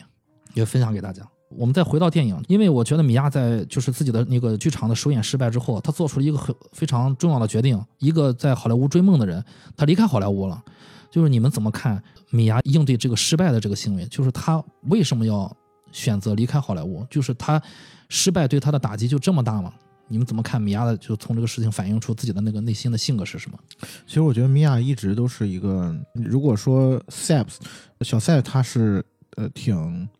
就是自卑的，或者说挺内敛的，米娅其实更是这样一个人，甚至比我觉得比小赛要更严重一些。嗯在他们两个之间的这个相处过程当中，其实是小赛一步一步在引领他，在指引他的。小赛去找去那个咖啡馆找他的时候嘛，然后他们两人在那个好莱坞，在那在那个呃华应该是华纳的片场，嗯在散步在聊天的时候，不是米娅还说我不喜欢 jazz，然后小赛就你在跟我开玩笑嘛，他就带着米娅去了那个就是爵士那个酒吧，给他讲爵士乐，给他去让他去感受那个爵士乐的魅力什么的。我是觉得，就是包括米娅后来也说，她是因为小塞而喜欢上了爵士乐嘛。嗯。然后慢慢的，米娅也在跟他说他试镜的过程，包括他他为什么来到好莱坞，是因为他的姑妈原来是演员嘛，包括他小的时候就喜欢写写东西，小小塞就直接说，那你不应该去试镜，嗯，你就应该去创作。创作。嗯。我记得他们两个人之间有一个非常重要的台词是，当时他在米娅的卧室里面嘛，然后小塞就说，整个世界都在你的卧室里面，就是那意思，就是你应该去创作。其实米娅她做这个独角戏也是听了小赛的这个话。这个电影里面有一个非常非常重要的一个表意，就是他们第一次约会的那个剧场，对吧？那个剧场就是放老电影的嘛。那个老电影，一方面是导演对旧时代一个缅怀，这就题外话咱就不说了；另一方面，我觉得是他们一个就关系的一个象征。就有一幕，我觉得你还记得吗？就是那个小呃米娅，她好像是试镜完，然后然后被羞辱了，对吧？就是那个卖三明治的那个，嗯就是那插一题外话，那个情景好像是就是高司令本人的一个真实的嗯，经历。就是他刚来好莱坞的时候，就是试镜也遭遇过这种，就是很尴尬，就是试试镜有个人来送三明治，然后他就不知道该怎么办了，就是他特别的失败的一个一天，然后他开车经过那个呃，经过那个那个那个电影院的时候，然后他本来情绪非常非常低落的，回头哎瞥见了那个影院，就是他们之前已经约好约好的，嗯。约好了要来这里看电影，嗯。就那一瞬间，就是我当然我觉得石头姐表演也特别好啊，就是她那个情绪，就是想到了一个很美好的一个存在，她想到了跟小赛两人之间就是的约定。当时我就我看到那个情节的时候，就觉得就特别的温暖，嗯就是总有一个时刻，就是呃有一个人或者有一个东西是是你所期待的，你就是可以守护你的。然后你哪怕你这一天过得特别的糟糕，然后你想，哎，还有一个人或者是还有一个约定在等着我，嗯，然后那种感觉就是嗯特别的温暖。然后这个剧场后来不是倒闭了吗？嗯但是米娅把就是他的第一场首演就放在了那个剧场，其实是非常非常重要的一个，就是他的梦想的一个象征。其实我觉得从这个阶段的时候，他已经把梦想寄托在了小赛身上了。他们他们两个人的梦想是绑定了的，嗯就是所以他在看到那个小赛就是在台上那样，然后他觉得他是放弃了自己的梦想的时候，他自己内心其实才会那么的难受，才会那么的失落。当就是他第一次首演就是失败了，呃，就所谓的失败了吧，那个能量才那么的巨大，是因为那个泡沫破裂了。那个剧场，包括整个那个首演，包括他跟小赛之间的这个感情，都是靠那个梦想维系的。就在他眼里面，那个东西破裂的时候，就他唯一的寄托没有了。就所以我觉得那个那个能量才那么巨大，就是一直就导致他就是我就回家吧，回回家去，就是躲在我我就是回到我父母的怀抱，回到我家乡，我再也不想去碰触这个东西了。是因为这个这一层的伤害对他来说是非常非常大的。嗯，于果老师呢？嗯，就是他回去，就是我们现实当中，可能一开始会有一些坚持或者什么东西。刚才夕阳在讲的，那么他在这里面是带着一些，比方说对那个爱情的一些向往啊，对一个理解他人的一个支持的一种，就我我经常会说叫安抚库吧，嗯。啊，就是我们要知道啊，就是我们在最困难的时候，如果能够把这些东西调动出来的时候呢，可能就会让我们有更好的一些选择的机会吧。嗯。啊，但是可能就在那一刻的时候呢，他就进入到那个情绪的低点了，就是我觉得我这一切就是一下印证了，我就不是一个吃演员饭的人。他其实说过好几次，对嗯说这就是我的一个空想。当然了，在这个状态里面呢，一定是源于早年的很多人的对他的一些打击，就是有一些呃不安的那些负面的那个情绪库也在那儿。那一刻把这个东西调动出来呢，他就回去了。对，我觉得那个是就是他们不是内化的东西，对，对，就是他所能够支持下去，比如说他去做剧场、做做这个独演，其实都源于他跟小撒之间的互动，或者说他把所有的需要都寄托在这个这对，这个上面了。但是他没有意识到，就是对方就是不是一个，就是不是说可以时时刻刻、无时无刻陪伴你的人。怎么讲呢？就是说他是靠一个童话去对，支撑着他的对对，你说这个我理解哈，就是说现实当中呢，就是可能很多你的那个所谓的坚持，更多的是一个证明的东西。嗯就是你需要早年的父母喜欢你，你要用这个东西来证明。但是呢，你只要在证明里面呢，你已经有一个你不认可我的结果在那儿了，所以说这个东西呢就很容易半途而废或者怎么样。那么在这个过程当中，是不是能够真真正正的回归到哈？当然，他这个电影上没有去讲，只是说石头姐被一个，其实就是他在那一次演出的时候被一个制片人看到了嘛。嗯后来才会打电话约他演那个剧，而且是全部让他自己创作。嗯就是这个东西是你你是金子总会发光嘛。那么如果我们真真正正的就说我说你是热爱这个东西的时候，你不用担心。但是那个发不发光、被不被认可，不是你自己决定了的，就是被看到是早晚的事情。那么这个过程当中呢，你是不是能够耐得住寂寞？但是我们往往如果是要要证明那个东西的时候，你肯定是耐不住寂寞的，因为你答案在先嘛，你们就是不认可我嘛，所以稍微有一个风吹草动，你就会借着台阶儿爆发情绪。嗯所以真真正正内在喜欢的东西呢，你不为了证明什么东西，你就会去认认真真的去做。那么在这个做的过程当中，一定有没有人能够这么认真去做吗？那你成功还远吗？这也是我现实当中很多学员也是这样，就是他经常会问我到底应不应该做这个东西。我说你喜欢你就做呀，但是为什么有人不认可我呢？我说这是两回事，啊，一定是两回事。好，你如果为了别人认可你去做的话，那你已经进入到那个状态里面了。所以你喜欢你就坚持去做就可以了。嗯，其实我是赞成于果老师说的这个说法，因为这个电影在最初的时候，他导演交代了，就是米娅在咖啡厅，她偶遇到了一个一线女明星进来买咖啡，啊，大家可以回想，就是米娅去看那个一线女明星，啊，那不是一个说看光景的啊，那个当时那个眼睁大了去看那个女明星，呃，那是一种对于那个巨大光环的一种崇拜啊，盲目崇拜。所以说，米娅她最初可能和万千少女一样，就进入好莱坞这个体系里面，想的就是我有有朝于一日我成为一个巨大光环的女明星。其实，在这个泡沫背后，女明星只是一个职业是啊，她那个人设只是给粉丝们看的。大家只要搞清楚这些东西，大家会就没有偶像，没有明星，只有演员，大家会看到他的演技。但是可能很多入刚一入行的人想到的就是那个巨大的光环，我想别人爱我，别人喜欢我。但实际上，当那个东西去掉了之后，可能剩下了就没有留下什么东西了，那就不足以支撑他了。那比如说无数次的呃试镜失败啊，在表演方面他是备受打击的，他可能觉得做我做这个东西没有人认可我。其实最能认可的就是你自己。如果说你你放松的去追逐你的梦想，失败九百九十九次，你可以再做第一千次试镜没有问题。但是问题就是在于他要的就是那个别人喜欢我，然后呢，到了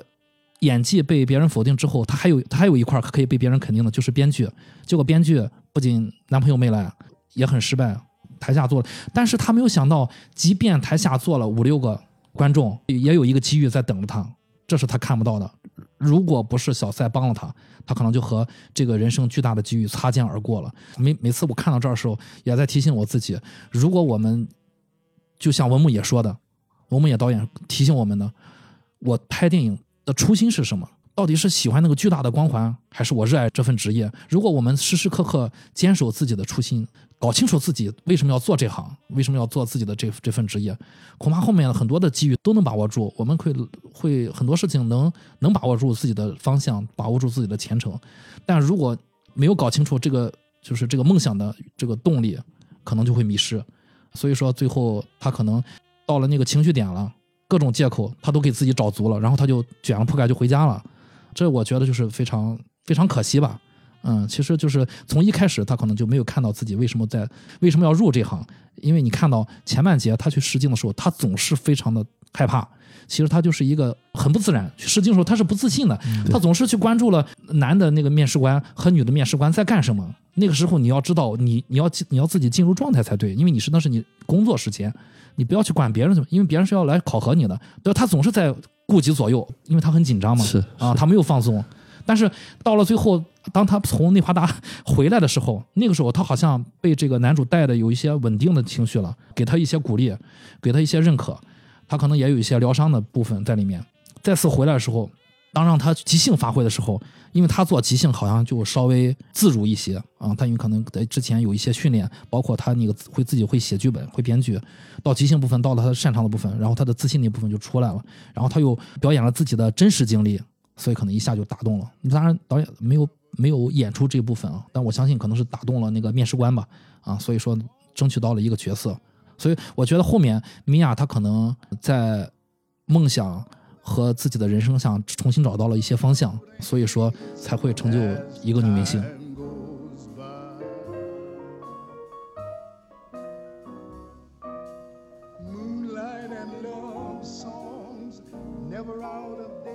我我特别认同 Chris 说的最后这一点，因为我觉得他跟小赛之间的关系，就在电影当中的呈现，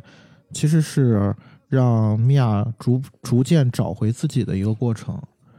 就是他前面的试镜，他一直在扮演别人，嗯。嗯，一直在饰演别人。对，他是就是刚才 Chris 用了一个我觉得很关键的词，就迷失的。嗯。一直到他最后的那一点，就是在这个过程当中，其实小赛一直在鼓励他嘛，嗯。一直在就是说你你有自己的才能，就是一直在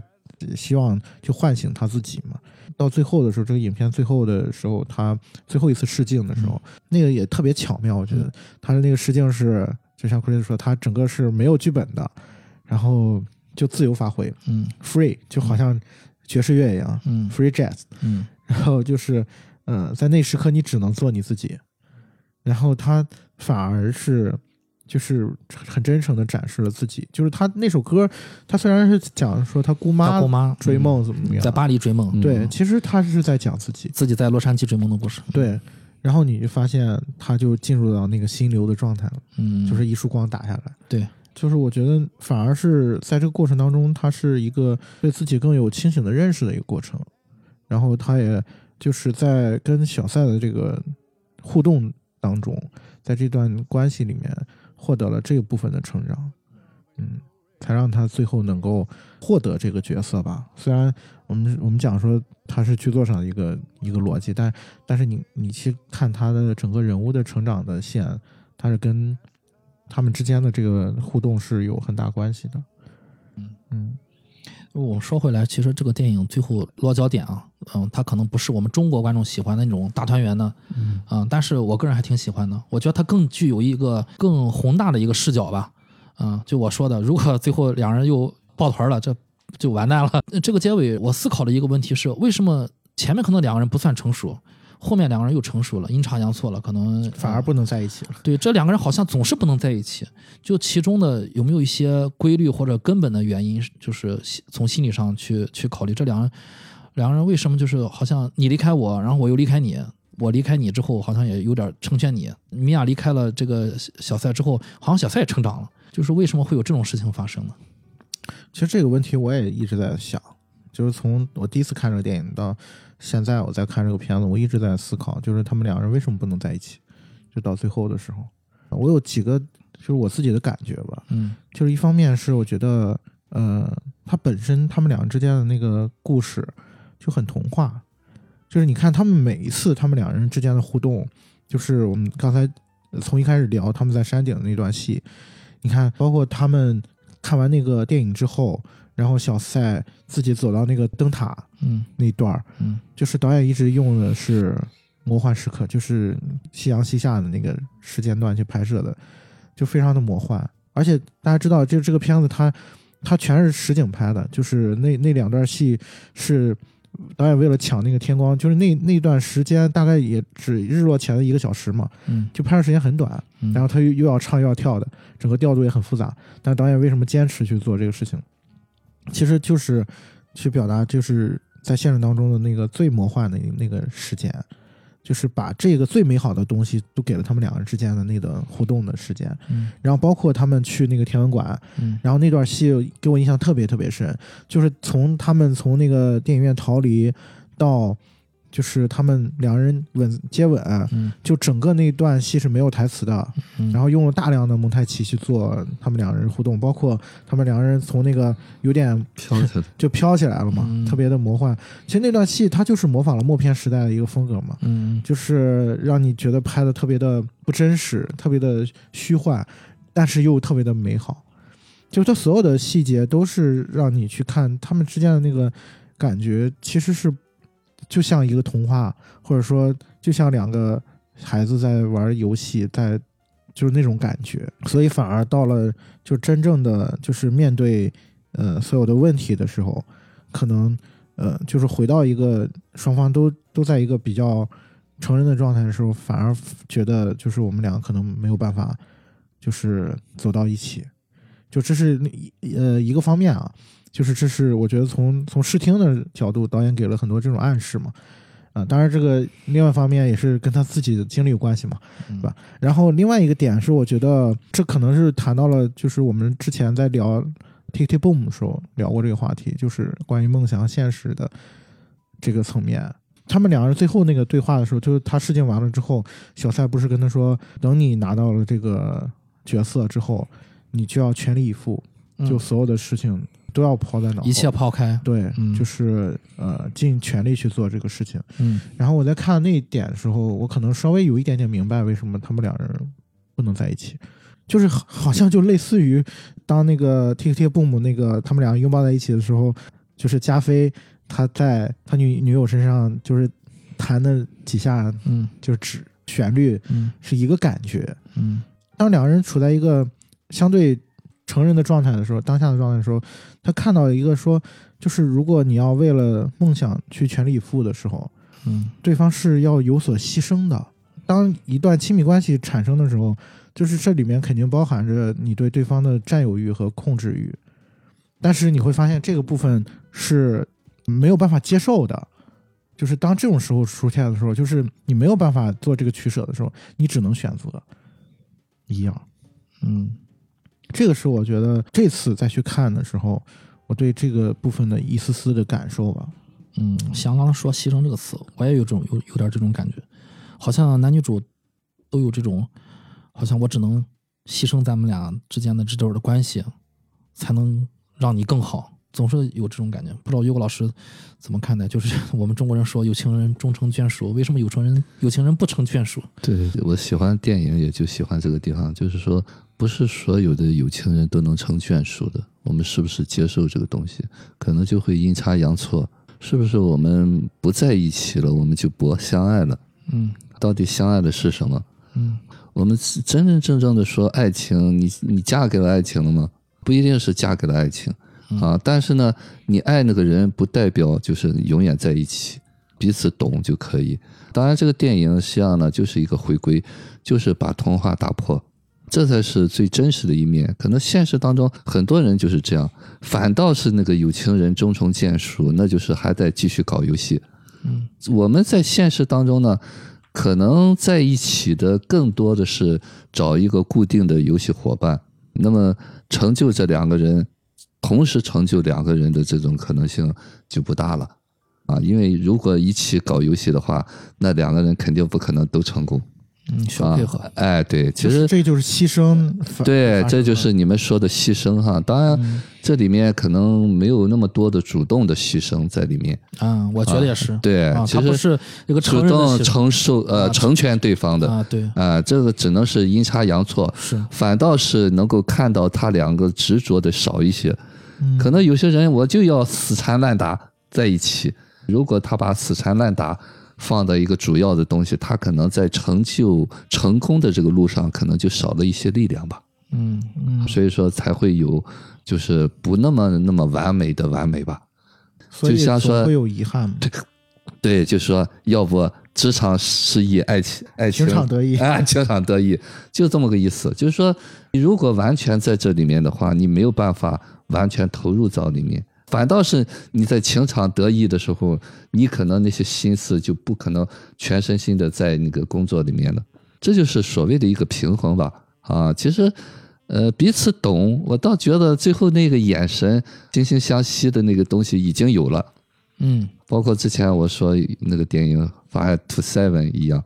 就是过了多少年，两个家庭都组合成了，彼此再见面的时候，那曾经爱过就 OK 了。嗯我现在也在想啊，就是他们在吵架的那场戏的时候，嗯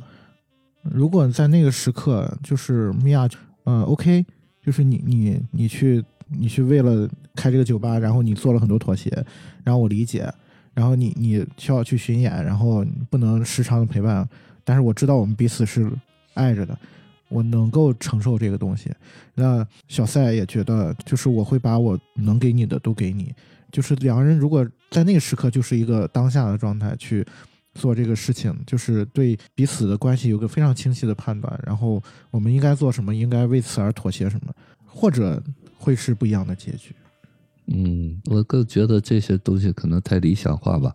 啊，反倒我个人感觉哈，就是相对于这个 Take a Bone，就是这两个更成人化一些，更普通一些吧，嗯啊，那种执着的东西少一些，那么才会有这种所谓的不完美吧。啊，现实当中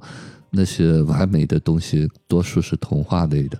其实现实当中不完美才是真实的。啊，我们是不是能够接受现实当中的不完美？某一个瞬间完美，难道不可以吗？我们总是在追求永久、矢志不渝，其实那是一个假的东西。嗯，如果我觉得如果大家总是担心有情人不成眷属的话，这种担心大大概率会发生。嗯，大家只有勇敢的去爱，不去想未来，嗯，然后每时每刻的爱在当下的时候，可能有爱人就成眷属。对，呃，其实这个电影我觉得就是虽然结尾就是我们都是直直如果直接来说，它是可能是个悲剧结尾啊，其实在在我看来是一个其实是个圆满结尾，嗯，但是可能从这个相爱角度上来说，可能一般影迷会把它画标签化一个悲剧结尾。但是呢，导演非常的聪明，他在结局的时候用了一个桥段去化解了这个所谓的悲剧的桥段，然后就是让男主在那个弹为米娅去独奏呢的时候，去展现了一段就是夕阳说的“如果那么”的时刻。如果当时我怎么怎么样，如果当时我怎么怎么样，那个小赛在好像在脑海中重现了他们俩的一些没有发生的时刻，那些完美的经典的时刻啊，当然都是没有发生的那些美好时刻。当这个时刻过去之后，曲终人散的时候，又回到了现实。我在想，就导演就是为什么？当然，从艺术角度上，我是看的特别舒服的，我非常喜欢导演的这种处理。但是导演为什么会给我们用这种时刻去做一个结局？为什么要让小小赛去回顾以往没有发生过的事情？就是好像在我看来，好像有一些后悔，甚至。但是我觉得我可能有有两说的啊，就你们是怎么看？就是小蔡当时的这段，就是如果时刻。我其实看到那儿的时候，我我是联想到，就是我们在聊 T K Boom 时候，我说 Jonathan Lawson 他在那个《吉屋出租》里面写了一段他嗯他跟他女朋友在天台的那个桥段嘛，就我觉得就是创作本身是可以弥补遗憾的。嗯我今天在看《爱之城》那段戏的时候，我会联想到这个层面，就觉得这个层面好像就有一点说，呃导演用电影的方式，就是用用电影的方式，在电影当中用电影的方式去圆了一个遗憾，或者说圆了一个梦。嗯，然后然后导演自己的梦，对，嗯然后或者说导演在用这种方式致敬他们曾经的那份爱情。对嗯，然后他觉得 enough 嗯就足够了。如果你也有遗憾的话，你在你在人生的经历当中也经历过这种遗憾的话，我觉得那段戏是可以给人抚慰的。这是我这次在觉得就这个电影它比较温暖的地方吧。嗯，嗯于果老师觉得呢？其实刚才你们在说的时候，突然有一点点感动哈、嗯啊，什么感动呢？我想到的就是我们所有的这种爱情都是对嗯母体的那种依恋吧，那种遗憾嗯啊。其实所有的美好都是转瞬即逝的。我们是不是能够真真正正体验到我们曾经拥有的美好？嗯就是这一切的，包括真实当中的，还是影像当中呈现的东西，实际上都是在唤醒我们最初的那个美好的感受。所以说，至于我们是不是在一起，啊，在一起就是美好吗？在一起就不争吵了吗？或许我们那个曾经拥有过的东西已经足够了。嗯所以说，在那一刻的时候，当你们在谈的过程当中，我眼眶是湿润的啊，就是我能够感受到那一刻，呃，你可以想象到你可以和他拥有啊，那么这一切我们都可以闪回，但是呢，我们的确拥有过那个被妈妈拥抱在身体里面啊，那个完全的被接纳的那个过程啊，那已经足够了。对啊，，一旦我们成人了以后，就没有可能再有这样的人了。嗯所以说，我们接受这些遗憾，我们已经有了，足够了。嗯，这次要再录录这期节目嘛，所以这个结尾，呃，我看到这儿的时候，我我也留意了，我我有一个新的感受，就是我觉得小赛就是脑海中的这段如果，就像是他们俩在秋天的最后一一个画面，他们俩互相彼此说“我永远爱你”。我觉得小蔡在五年之后的这段这段虚构的回忆，就是那个我永我永远爱你。嗯嗯，把它埋葬在埋藏在自己的心里。嗯，当然这个爱不再是以前的那种小爱，对他对他的更是那种就是永恒的祝福吧。对，嗯就是我有时候会讲说，爱和对方无关，你只要爱就可以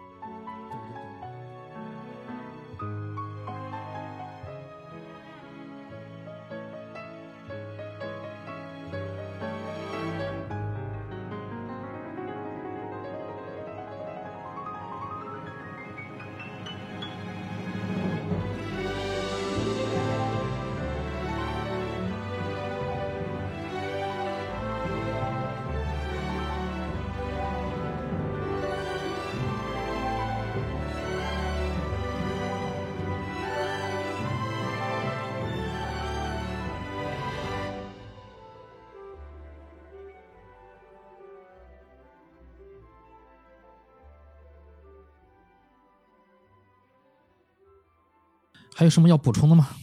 呃，我给大家推荐一个剧吧。嗯就我最近在看一呃看了一部日剧，叫《短剧开始了》。我们最近其实聊了好好多跟梦想有关的事儿嘛，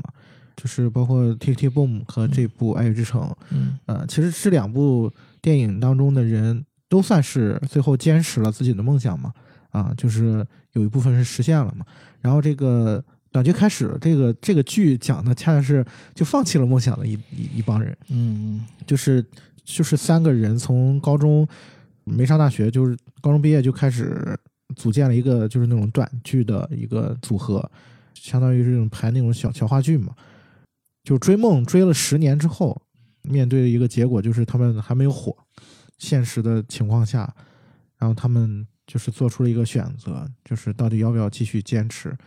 到底要不要不要继续做这个事情，还是我们就解散吧。然后这个剧就是他们是解散了，然后他就在讲，就是他们从决定解散到最终解散这段时间的一些经历，嗯还有他们身边的人、身边的朋友、身边的感情、身边的生活。嗯，它里面有讲了很多，呃，我觉得很有意义的一些，就是让我思考的东西。呃，他们第一次组建这个社呃社团，是因为他当时的高中的老师跟跟跟他说，你们就是你们就是他们在高中的一次表演上，然后老师说，哎，你们这个演的挺好。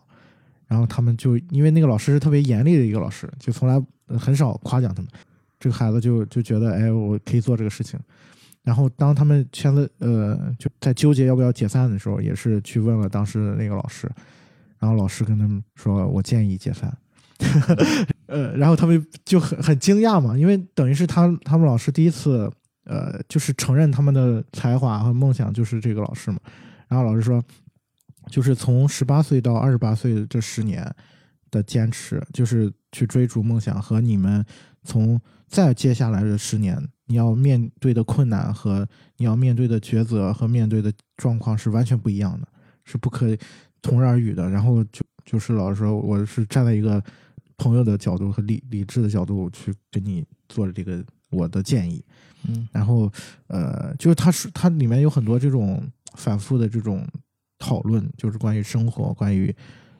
理想的困惑。梦想啊，对，然后其中有一个角色我给我印象特别深，就是他当时说了一句话，这个角色是他们的一个是就是这个组合的一个小粉丝，就也算是这个这个剧的女主吧。呃，就是他们在讨论这件事情的时候，然后嗯、然后那个男主就说，我就感觉我们放弃了，就是我们这这十年做的所有一切都付诸东流了，就没有任何意义。然后女主就跟他讲了一段一个故事，就讲他们当时在高中的时候参加了一个插花的那种社团，然后他们那个插花的社团，他们非常非常努力，然后去做那个插花，然后最后在比赛当中获得了第二名。然后男主说：“哎，是全县的比赛第二名吗？”他说：“不是，全国大赛第二名。”然后，然后那个男主说：“那你们就是全国大赛第二名，你都不满意？”然后那个女主说：“那因为我们当时是冲着冠军去的。”对，然后说女主就说，当时我就放弃了这个这个事儿嘛，因为我觉得就没什么意义。呃，直到有一天我去我去参加一个面试，嗯然后那个面试那个公司的传单上，传单上不是有一个照片嘛，公司的照片，然后那个照片是拍的公司的那个前台，然后他发现前台在公司前台摆了一个很漂亮的插花，然后说我就是因为这个去了这家公司，就在那时刻我才意识到，就是我所做的一切，我所经历的一切都不是没有意义的。嗯，其实我之前记呃听过一个理论啊，就是当你拿到第二名的时候啊，你往往很沮丧，就是一二三名金银铜牌啊，就这种比赛啊，就是各种好像银牌第二名。亚军总是比 铜铜牌第三名季军要沮丧一些是啊！大家大家回想一下啊，就好好比如这个，我可以可以举出例子，就是那个，比如说拿到拿到铜牌的傅园慧啊，呃，我我最近看了一个采访，就是关于冬奥会的嘛，因为马上北京冬奥了，就是采访了当年那个冬奥会的李妮娜，嗯、那个那个滑雪技巧奥运亚军，她的一番话让我深受感动嘛。他说站在亚军上能让我得到亚军的，就是说他的意思我，我我理解啊，就是能让我得到亚军的是我自己主宰的。嗯，那那一时刻我瞬间被感动了，就是那个时刻，就是他自己已经是冠军了嗯啊、所以那个时刻，我相信他不会有亚军的那种沮丧感。嗯嗯，他后面我我觉得他人生会非常的有希望的，嗯，他不会被那个呃银牌所压倒。嗯，大家想想铜牌吧，对吧？就就是其实其实有的时候，如果你能看清楚自己在干什么，那个初心是什么，其实会很轻松的。对这个也是 Chris 说，这个是一个非常呃，在心理学上有个理论嘛，叫反事实思维嘛，就是假假设如果的一个一个游戏。然后他们当时好像真的做过数据调查，就是呃采访了很多的奥运的选手，嗯，就是就就发现，就是得银牌的选手的这个积极的情绪是没有银牌呃铜牌的选手高的，就是因为得银牌的选手往往都会去想，哎呀，我我可能会得第一名，离着冠军一步之遥。离离冠军只有一步之遥。啊，但是我得铜牌的想，我我我比第四名好点儿。对我我铜牌是讲，我靠，我我我我站在领奖台上，然后剩下人都站不到领，就是那种感觉。你没想过金牌金牌的想法吗？金牌想什么？对吧？金牌可能人家想的就是我得到了我所得的。嗯，为什么会有这种想法？嗯，对，其实如果看清楚的话，就是如此简单的一个道理。嗯嗯，好吧，嗯，那就我们路上见吧，嗯，拜拜。拜拜。拜拜。